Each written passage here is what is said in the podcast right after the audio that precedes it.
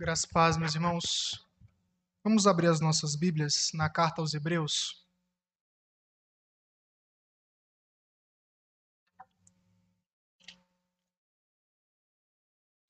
Capítulo 12.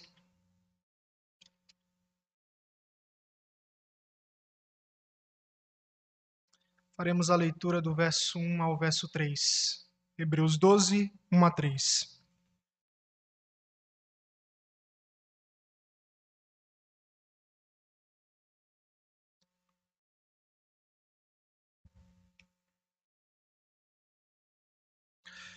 Portanto, também nós, visto que temos a rodear-nos tão grande nuvem de testemunhas, desembaraçando-nos de todo o peso e do pecado que tenazmente nos assedia, corramos com perseverança a carreira que nos está proposta, olhando firmemente para o Autor e Consumador da fé, Jesus, o qual, em troca da alegria que lhe estava proposta, suportou a cruz, não fazendo caso da ignomínia e está assentado à destra do trono de Deus.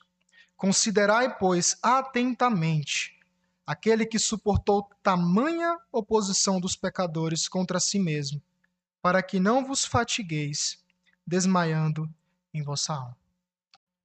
Talvez os irmãos estivessem esperando a, continua a continuação da exposição que estávamos fazendo na primeira epístola do apóstolo João, porém, hoje, como por ocasião, da minha última pregação aqui, eu quis mudar o foco da mensagem. Já é uma mensagem que eu estava, né, em mente para tratar como último momento mesmo aqui com vocês, uh, de pregação, claro, uh, para nós falarmos a respeito de um tema que eu acho que é essencial para o momento que nós estamos vivendo. Uh, um momento muito desafiador da nossa vida, principalmente como cristãos, como um povo que segue a Cristo. E com isso eu escolhi o texto de Hebreus 12, versículo de 1 a 3, para nós falarmos do tema perseverança. Perseverança cristã. Eu gostaria de começar introduzindo, falando a respeito de uma obra chamada, eu creio que todos vocês possam ter conhecimento dela, chamada O Peregrino, do autor John Bunyan. Essa é uma das obras uh, que, conforme alguns especialistas dizem, é a, a, obra, a segunda obra mais lida no mundo. E John Bunyan foi um pregador uh, puritano batista de origem muito pobre. E após a sua dramática conversão, Bunyan ele se dedicou dedicou toda a sua vida na pregação do evangelho. E uma das coisas que ocorreram na sua vida durante a sua caminhada é que Bunyan ele foi preso e ficou preso por 12 anos por causa da sua pregação, ou porque ele foi ordenado à Igreja da Inglaterra, sendo que uh, ou melhor dizendo, ele começou, ele começou a praticar o ato de pregação não sendo ordenado em uma das igrejas lá da Inglaterra. Mas a sua principal obra, O Peregrino, ela foi produzida durante um período em que ele estava preso. E este livro ele tornou-se uh, um livro fundamental para nós entendermos o que é a carreira cristã e como ela deve ser percorrida. De fato, meus irmãos, nós temos muitas dificuldades no nosso caminho.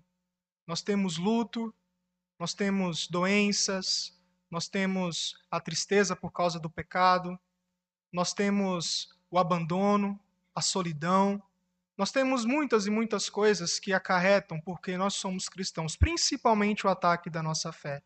Mas uma das coisas que Deus nos ensina pela Sua palavra é que em todo tempo além de estar ao lado do seu povo, o seu povo era um povo perseverante e não deixava de lado esse compromisso de perseverança, mesmo diante das maiores dificuldades. Exatamente porque os olhos deles estavam não fitos nas coisas do mundo, não, fito nas, não fitos nas circunstâncias do mundo, mas fitos naquele que é o seu Salvador, Cristo Jesus. Que Deus nos abençoe na mensagem uh, desta noite e que Ele assim nos conduza em edificação pela Sua palavra. Vamos orar por um instante? Pai, nós te bendizemos, Senhor, e apresentamos a nossa vida, sabendo que é o Senhor que cuida dela. É o Senhor que preserva cada um de nós. É o Senhor que nos dirige pela tua boa mão. E muito obrigado, Pai, porque mesmo falhos como nós somos, mesmo iníquos, pessoas que pecam contra o Senhor, não iníquos, mas pessoas que, de alguma forma, Senhor Deus, têm sim iniquidades. Pedimos que, por misericórdia, ajude-nos a compreender a tua palavra. Ajude-nos, Pai, a aplicar a tua palavra, sabendo que a tua palavra é vida, sabendo que a tua palavra, Senhor Deus, ela é a nossa regra de fé e prática e por isso precisamos estar cauterizados por ela. Mas sabemos que sem a tua ajuda, Senhor Deus, nada podemos fazer. Pedimos o auxílio do teu Santo Espírito. É a nossa oração que é feita no nome do Senhor Jesus. Amém. Como eu tinha dito a respeito de Bânia, ele escreve a sua obra quando ele estava preso. E de fato, dificuldade é algo real na vida do cristão. Se nós olharmos para essa epístola aos Hebreus, nós vamos uh, encontrar algumas situações que esses cristãos estavam passando ali.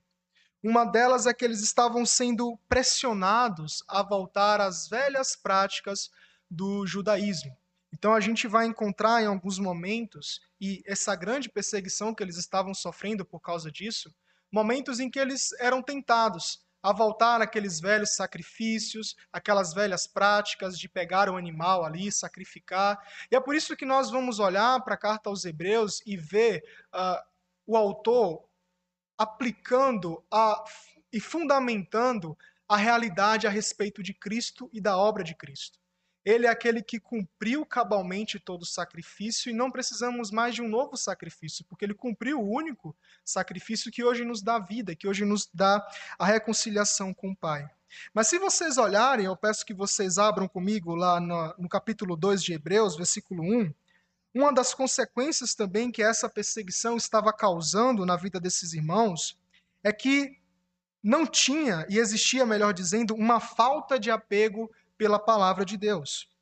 Nos diz assim o capítulo 2, versículo 1: Por esta razão importa que nos apeguemos com mais firmeza às verdades ouvidas, para que delas jamais nos desviemos.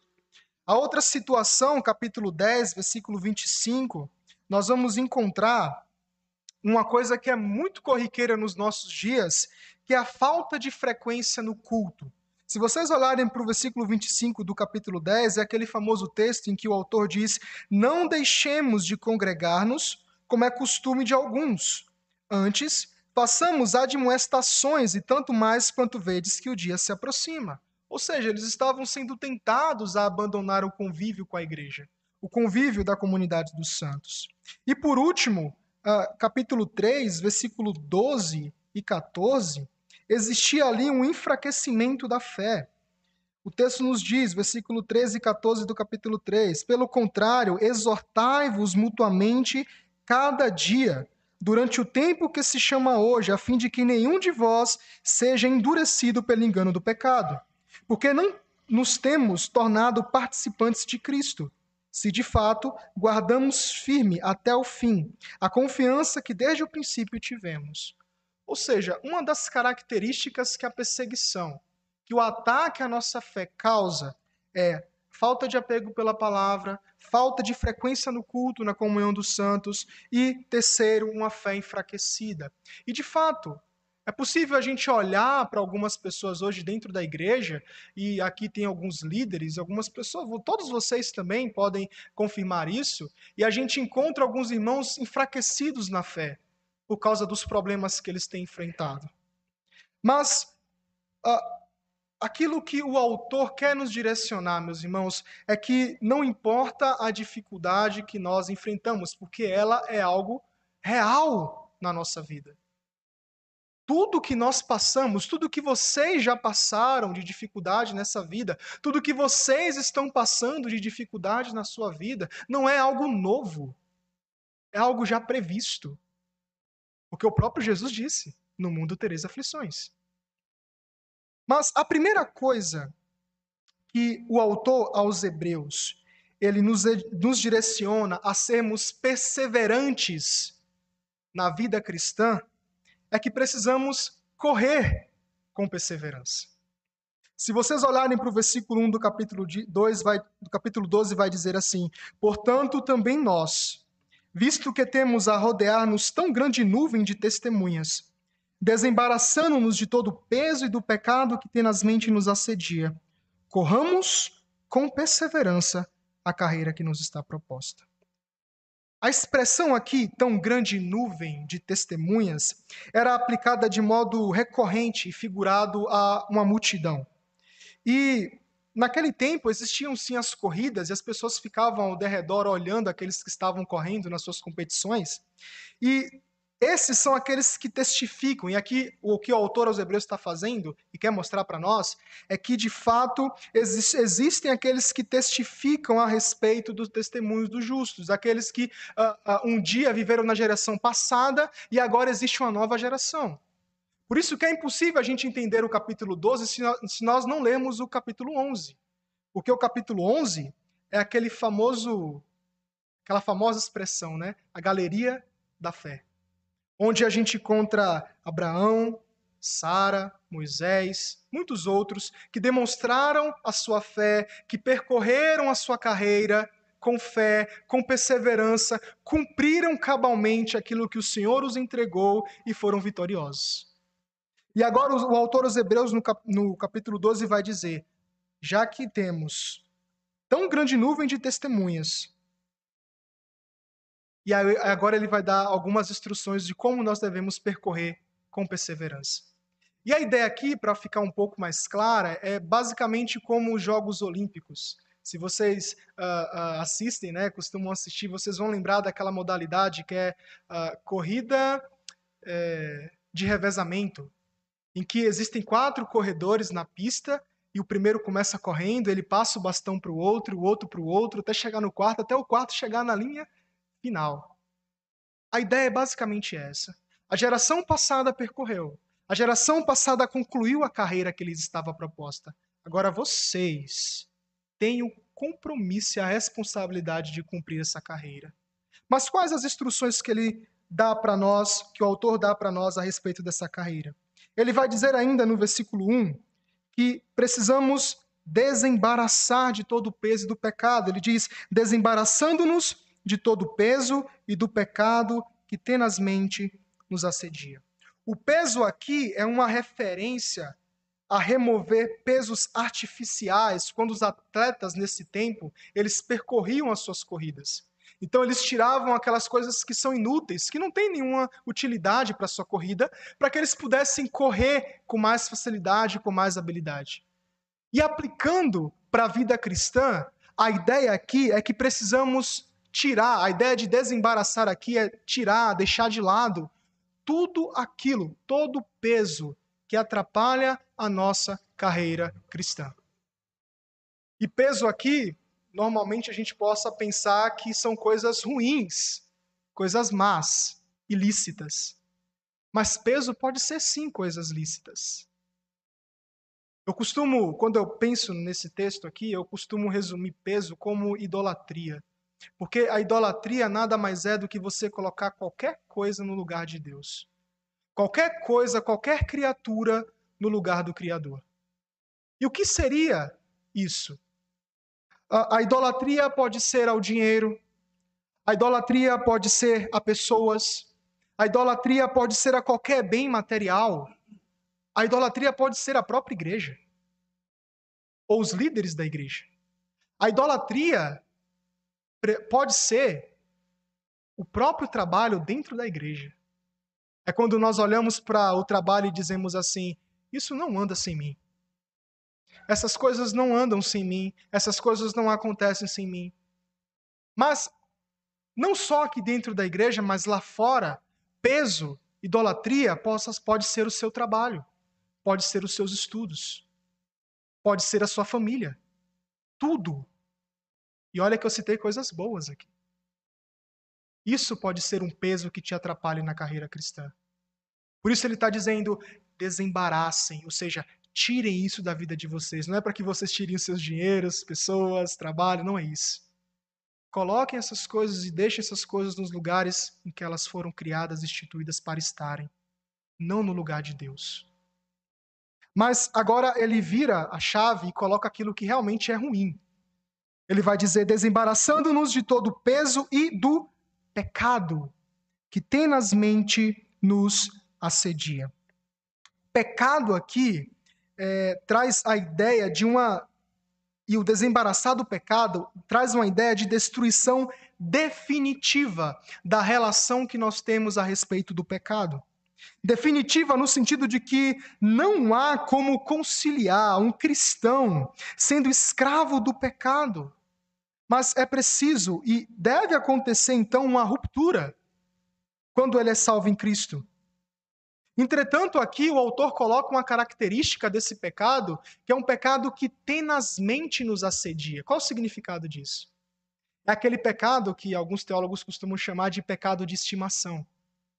Então, existe aqueles pecados que a gente tem uma facilidade de tratá-los, mas existe aqueles pecados que são difíceis de tratar e a gente luta e a gente cai. A gente se arrepende, volta novamente, e esse pecado volta, volta a nos atormentar, seja por pensamentos, olhares, palavras, gestos, ações. Ele está dizendo: tirem isso da vida de vocês. Vocês querem percorrer a carreira que lhes está proposta?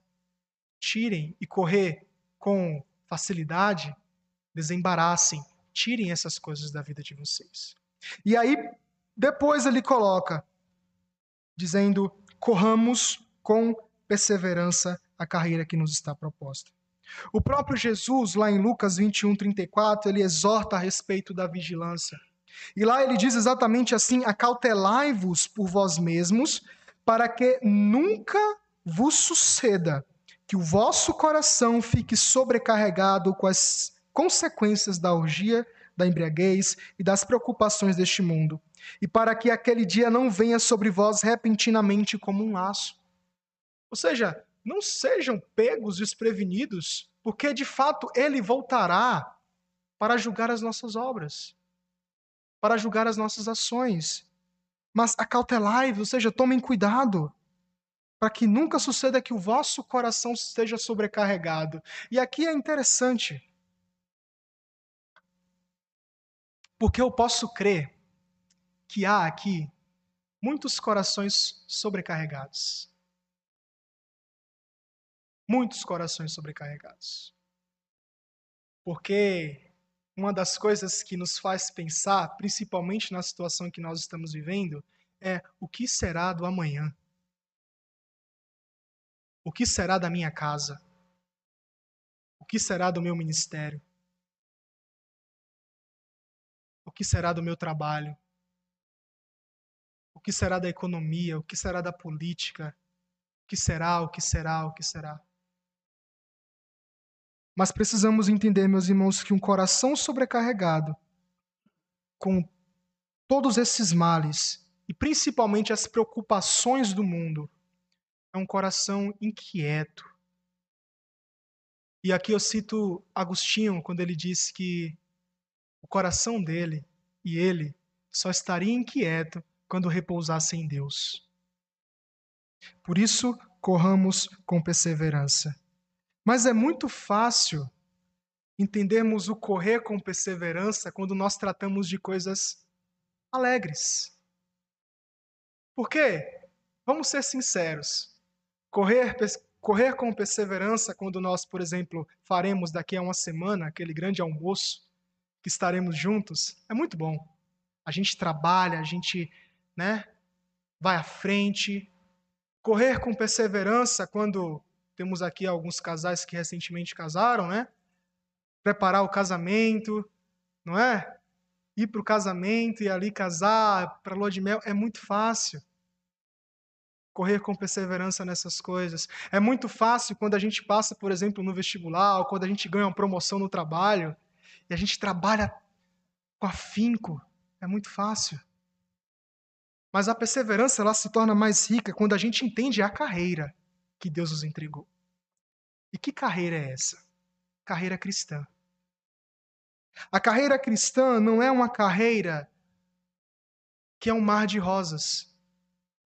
A carreira cristã não é uma carreira que reflete apenas bonanças, alegrias paz, mas é uma carreira que há e que tem um peso muito grande sobre e aquilo que reflete a nossa natureza como pecadores. Ficamos inquietos. Mas além disso, a carreira cristã reflete os perigos de sermos perseguidos por causa de Cristo. A carreira cristã ela reflete a vida de um povo que foi salvo, que foi separado deste mundo e que agora caminha em contramão do mundo, em que tanto no seu lar, quanto no seu trabalho, quanto, quanto na sua escola ou faculdade, você é perseguido por causa da sua fé. Se você quer entender a carreira cristã, olhe para Mateus 5, as bem-aventuranças. Você ali é a sua identidade como cristãos, como cristão. E a última bem-aventurança que Cristo vai dizer é: Bem-aventurados sois vós, quando vos injuriareis por causa do meu nome. Ou seja, você acha que a carreira cristã ela vai ser sempre assim alegre? Não. Perdemos pessoas, sofremos uns com os outros. C.S. Lewis vai dizer no seu livro Cristianismo Puro e Simples, né, que se você é, quer uma religião que você encontre um comodismo, uma paz, eu não te aconselho ao cristianismo não te aconselho a, a vir para o cristianismo, porque essa não é uma religião que vai te dar paz, não. É essa a realidade. É essa a carreira que ele nos entregou. É, foi exatamente isso que Cristo disse aos seus discípulos logo no início do seu ministério. Aqueles que querem ser, ser os meus discípulos devem negar o seu eu, carregar a sua cruz e me seguir. Negar o seu eu significa que você não é nada e que você precisa ser nele. Carregar a sua cruz significa que você terá dificuldades. Isso que você está passando hoje, isso que você já passou e isso que você passará é a cruz que nós carregamos por sermos cristãos, por sermos um povo que segue a Cristo. Mas, por fim, seguir a Cristo é o maior e melhor privilégio que nós poderíamos ter. E é por isso que agora a perseverança se torna muito mais rica. Por isso, corramos com perseverança a carreira que nos está proposta. Mas é preciso reconhecer, meus irmãos, que nem sempre o nosso coração responderá rapidamente ao chamado da perseverança. Muitas vezes seremos tentados a desistir, tentando jogar tudo para o alto. Seremos perseguidos, sim, escarnecidos, rejeitados. E por isso que agora o autor aos Hebreus vai mostrar também mais duas soluções de como nós podemos exercer essa perseverança mesmo quando o nosso coração falha, mesmo quando nós falhamos nessa carreira. A primeira coisa, ou melhor, a segunda coisa, versículo 2, olhando firmemente para Cristo. Ele vai dizer: olhando firmemente para o Autor e Consumador da fé, Jesus, o qual, em troca da alegria que lhe estava proposta, suportou a cruz, não fazendo caso da ignomínia, e está assentado à destra do trono de Deus. Ou seja, olhem firmemente para o Autor e Consumador da fé.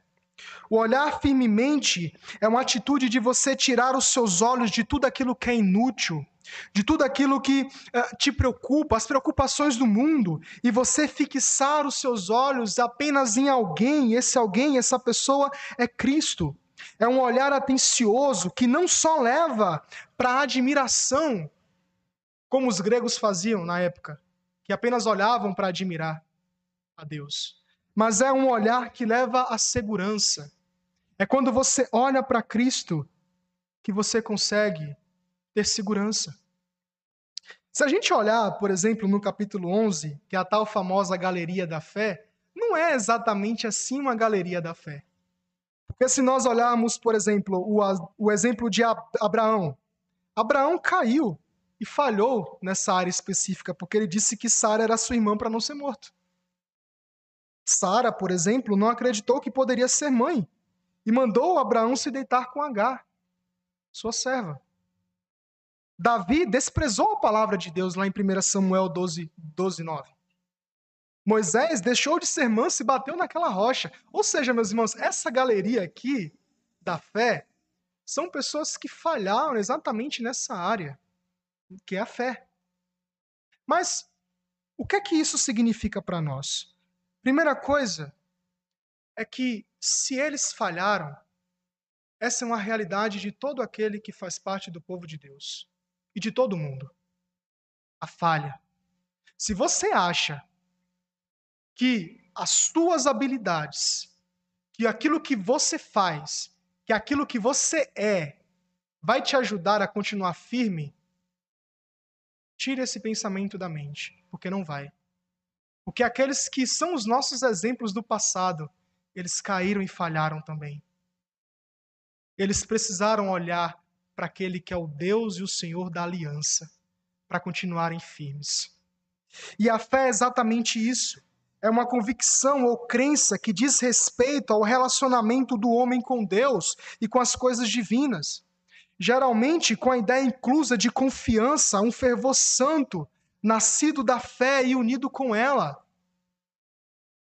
Precisamos exercer essa fé. E é interessante que o autor disse que precisamos olhar para o autor e consumador da fé. O que é que essas duas referências ela querem dizer? Primeiro, o autor. Significa que Cristo, ele é o pioneiro, o líder.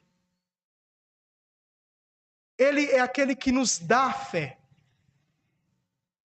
É o dom de Deus que nos é entregue. É aquele que nos transmite essa capacidade de crer. Essa capacidade de crer que a promessa dele se cumprirá na nossa vida. É a capacidade de crer naquela promessa maravilhosa de que no mundo tereis aflições, mas tem de bom ânimo, porque eu venci o mundo. Você só crê nisso porque ele é o autor e ele te dá a fé. Ele é o líder. Mas ele é também um consumador, porque ele não somente te dá a capacidade de crer, mas ele é aquele que é o próprio exemplo de fé. E com isso, eu cito aquele famoso episódio em que ele está ali, Cristo está ali orando no jardim do Getsemane, suando sangue e dizendo: Pai, passa de mim este cálice. Passa de mim este cálice. Ele não estava fugindo da sua carreira. Ele não estava fugindo da sua missão, que era morrer por pecadores como nós. Quando ele diz, Pai, passa de mim este cálice, significa, Pai, existe outra forma outro modo que eu possa cumprir a minha missão sem passar por esse sofrimento, sem passar por essa situação de morte, morte de cruz? Mas ele diz: seja feita a tua vontade. Isso é fé. É isso que precisamos exercer na nossa vida cristã. Pai, será que o Senhor pode tirar de mim este sofrimento? Será que o Senhor pode tirar de mim essa doença? Será que o Senhor pode tirar de mim esse sofrimento que eu tenho no trabalho? Ou qualquer outro canto porque eu sou perseguido? Será que o Senhor pode tirar de mim tudo aquilo que me atormenta dia e noite? Seja feita a tua vontade. Confiança. Confiança. Era aquilo que Jonathan Edwards dizia em um dos seus sermões. sermões. Ó Deus, grave a eternidade nos meus olhos. O que é que isso quer dizer? Olhar firmemente para Jesus. É um ato exclusivo de fé. Pois em um mundo onde os olhares estão tão aguçados nas coisas terrenas, buscando segurança terrena, segurança em homens, segurança eh, na economia, segurança na política.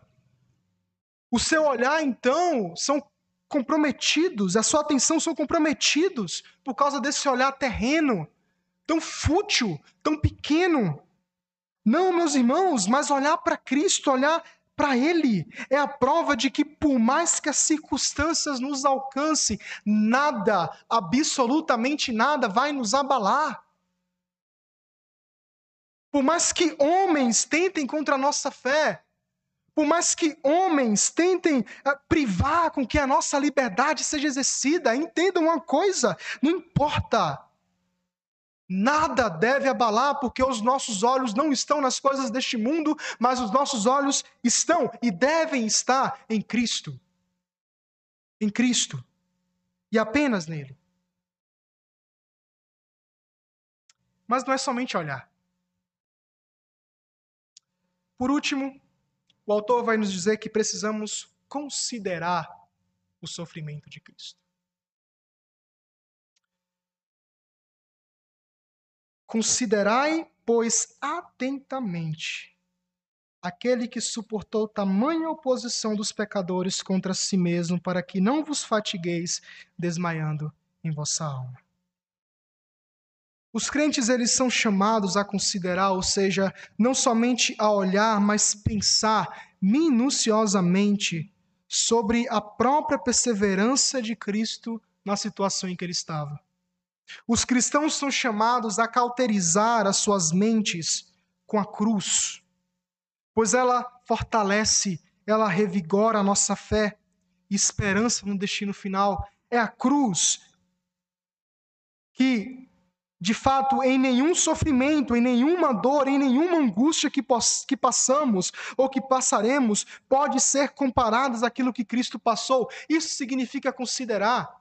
É você olhar para o seu sofrimento e depois olhar para o sofrimento de Cristo e falar assim: não tem como eu comparar aquilo que eu estou passando com aquilo que ele passou por causa de mim. Tem um vídeo muito engraçado que é um momento de sessão de terapia, né? O psicólogo está lá na sala dele, aí entra a pessoa, deita lá na, no sofá e ela começa a desabafar com o psicólogo. Ela fala: Nossa, meu, né, em casa ninguém me ouve, meu trabalho também, o patrão toda hora reclama, o dinheiro atrasa, não cai na conta. Aí ele começa a desabafar essas coisas mais simples, né? Aí o psicólogo olha para ele e fala assim: mas vem cá. Minha mãe. Tô rindo, mas. Minha mãe, ela tá com câncer. Minha mulher me deixou. Perdi o emprego. Entende a, a, a diferença da situação do, daquele que estava confessando, da situação daquele que estava ouvindo? São aos olhos humanos são situações diferentes. Um está passando uma coisa bem pior do que a outra. Aí ele fala assim: vamos ficar felizinho? Vamos ficar felizinho com a vida? Só um exemplo. Por quê? Porque às vezes a gente é pego por coisas tão simples, superficiais. E, claro, meus irmãos, é, é coisa humana mesmo. O nosso coração é tendencioso a, a, a olhar para coisas também tão pequenas e achar que é uma coisa enorme, grande. Mas, de fato, considerar o sofrimento de Cristo é você olhar para a cruz é você entender que aquele sofrimento que ele passou, ninguém passaria. E aquele sofrimento que ele passou é o sofrimento que hoje te dá vida. É o sofrimento hoje que te dá paz, que te dá segurança. Que aquele sofrimento que ele passou não é, é, é totalmente incomparável àquilo que você passa hoje. Paulo vai dizer lá em Romanos 8: os sofrimentos do tempo presente não podem ser comparados à glória que está por vir. Ou seja, aquilo que ele conquistou na cruz, pela sua morte e ressurreição, é muito maior do que aquilo que você passa hoje no seu sofrimento. Por isso, considerem o sofrimento de Cristo. Considerem aquele que está sentado à destra do trono de Deus, que intercede por nós. E aqui algo interessante. Porque há momentos em que achamos que Deus não está conosco, há momentos que achamos que Deus está um pouco distante. Mas entendam, Cristo está à destra do Pai, intercedendo por nós, orando por nós. Ele orou por nós antes da sua ascensão. Por isso, considerem atentamente aquele que suportou tamanha oposição dos pecadores. Se você hoje suporta, se você hoje passa por oposições de pecadores, de pessoas que não creem em Deus, que não amam a Deus, saiba que ele também passou. Mas esse sofrimento, ele tem um objetivo. O texto no final vai dizer que considerem para que não vos fatigueis desmaiando em vossa alma. E sim, nossa alma, e pode haver almas, que está clamando por um alívio. Possa ter almas hoje aqui ou amanhã, ou futuramente, que possa clamar por alívio e dizer: Pai, socorre-me, ajuda-me, não aguento mais. É tanta informação, é tanto medo, é tanta angústia, é tanto temor, que é capaz de estarmos desfalecidos. Desfalecidos. Mas se você não tem vontade de orar, se você em alguns momentos não tem vontade de buscar a Deus, de estar em comunhão com Deus nesses momentos difíceis, isso é sinal de que você deve, nesses momentos, buscar esse relacionamento com Deus. A sua alma pode estar um caco. Você pode estar desfalecido, desfalecida. E às vezes com aquela esperança lá no finalzinho do túnel.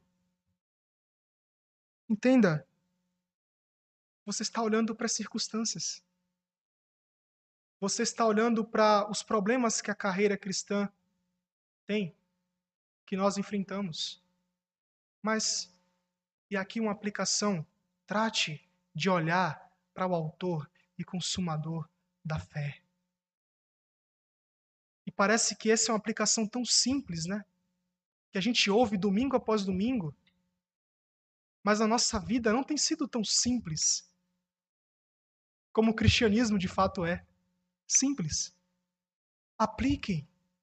Apliquem esse olhar, apliquem essa consideração, sabendo que é Ele que nos sustenta, sabendo que é Ele que nos dirige. Uma das coisas que nos conforta, e o autor é maravilhoso em aplicar aqui o capítulo 11 antes do 12, é fazer com que o povo olhe para o passado. Olhem para o passado. Olhem o que ele fez. Olha como ele tratou o seu povo. Olha como ele sustentou, manteve, cuidou do seu povo, disciplinou sim de fato o seu povo, e aquilo que nós passamos muitas vezes é por disciplina de fato de Deus. Mas olhem para o passado e entenda que eles conseguiram, que eles foram vitoriosos. Nós seremos.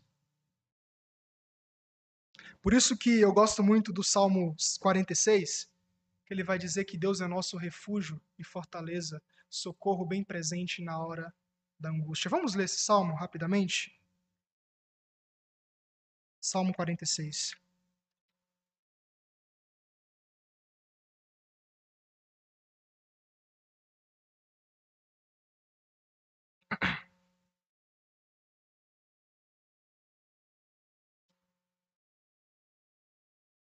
Ao mestre de canto dos filhos de Corá, em voz de soprano, cântico: Deus é o nosso refúgio e fortaleza, socorro bem presente nas tribulações. Portanto, não temeremos, ainda que a terra se transtorne e os montes se abalem no seio dos mares, ainda que as águas tumultuem e espumejem na sua fúria, e os montes se estremeçam Há um rio cujas correntes alegram a cidade de Deus, o santuário das moradas do Altíssimo. Deus está no meio dela, jamais será abalada. Deus a ajudará desde antemanhã. Bramam nações, reinos se abalam, ele faz ouvir a sua voz e a terra se dissolve. O Senhor dos exércitos está conosco, o Deus de Jacó é o nosso refúgio. Vinde, contemplai as obras do Senhor que assolações efetuou na terra. Ele põe termo à guerra até os confins do mundo, quebra o arco e despedaça a lança, queima os carros no fogo. Aquietai-vos e sabei que eu sou Deus. Sou exaltado entre as nações, sou exaltado na terra. O Senhor dos exércitos está conosco, o Deus de Jacó é o nosso refúgio. Observem a divisão desse salmo. Logo no versículo 1 vai dizer: Deus é. Versículo 5, Deus está.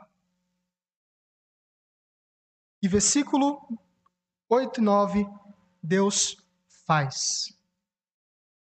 Deus é, Deus está e Deus faz. Ele é. O que é que ele é para nós? Refúgio, fortaleza, socorro. Ele é fogo devorador, como ele diz lá em Deuteronômio 9, e que os inimigos seriam derrotados. Ele está. Ele está conosco. Ele está no nosso trabalho, ele está no nosso lar, ele está na nossa vida em geral. Deus faz, ele cumpre as suas promessas, ele cumpre tudo aquilo que ele prometeu para o seu povo. E se ele prometeu uma chegada feliz, chegaremos felizes. Mas ele prometeu também uma caminhada dura de felicidades e tristezas, felicidades e tristezas. Mas que no final, no ápice, no grande dia, no qual o nosso coração grita por essa esperança, esse grande dia revelará que Ele é o Deus que cumpriu a sua promessa. E de fato estaremos alegres com o nosso Senhor. E aqui eu gostaria de aplicar algumas coisas para nós finalizarmos. A primeira coisa, meus irmãos, é que vivemos no teatro de Deus. Tudo é controlado por Ele, até a nossa carreira. Ele é o protagonista. Se a gente olha para as histórias bíblicas e entende que, por exemplo, Abraão, Moisés, Daniel são protagonistas das suas histórias, não são. Deus é. Deus é. Porque eles estavam apontando para quem Deus é. Então nós também, diante da nossa história, aqui há várias histórias, e elas precisam apontar para esse Deus que é Senhor sobre a sua vida líderes. Vocês são chamados a convocar o povo de Deus à perseverança. A igreja ela reflete a sua liderança. Quando os líderes são perseverantes, e a igreja tem esse exemplo de perseverança, ela também, e é um meio que Deus usa para que ela também se torne perseverante. Por isso, líderes. Aqui está o nosso querido João Marcos, iniciando seu trabalho aqui convoquem a congregação, convoquem a igreja a ser perseverantes. Mas não somente os líderes, todos, uns aos outros. Por isso, a igreja ela é essencial para que nesses momentos possamos exercer, porque não dá para exercer essa exortação, esse ensino, se nós não estivermos juntos. Precisamos uns dos outros. Mas a pergunta que eu te faço por último é: quem tem sido o teu exemplo de fé firme? Nós temos sim, meus irmãos, nós encontramos na cruz, como nós acabamos de ler, para o nosso autor e consumador, para o exemplo dele. É o exemplo maior.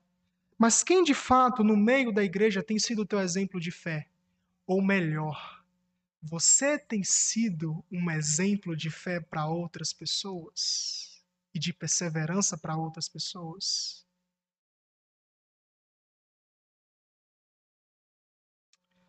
Precisamos seguir exemplos bons de uma verdadeira fé. Porém, precisamos ser exemplos bons de perseverança na carreira cristã. Que Deus nos abençoe.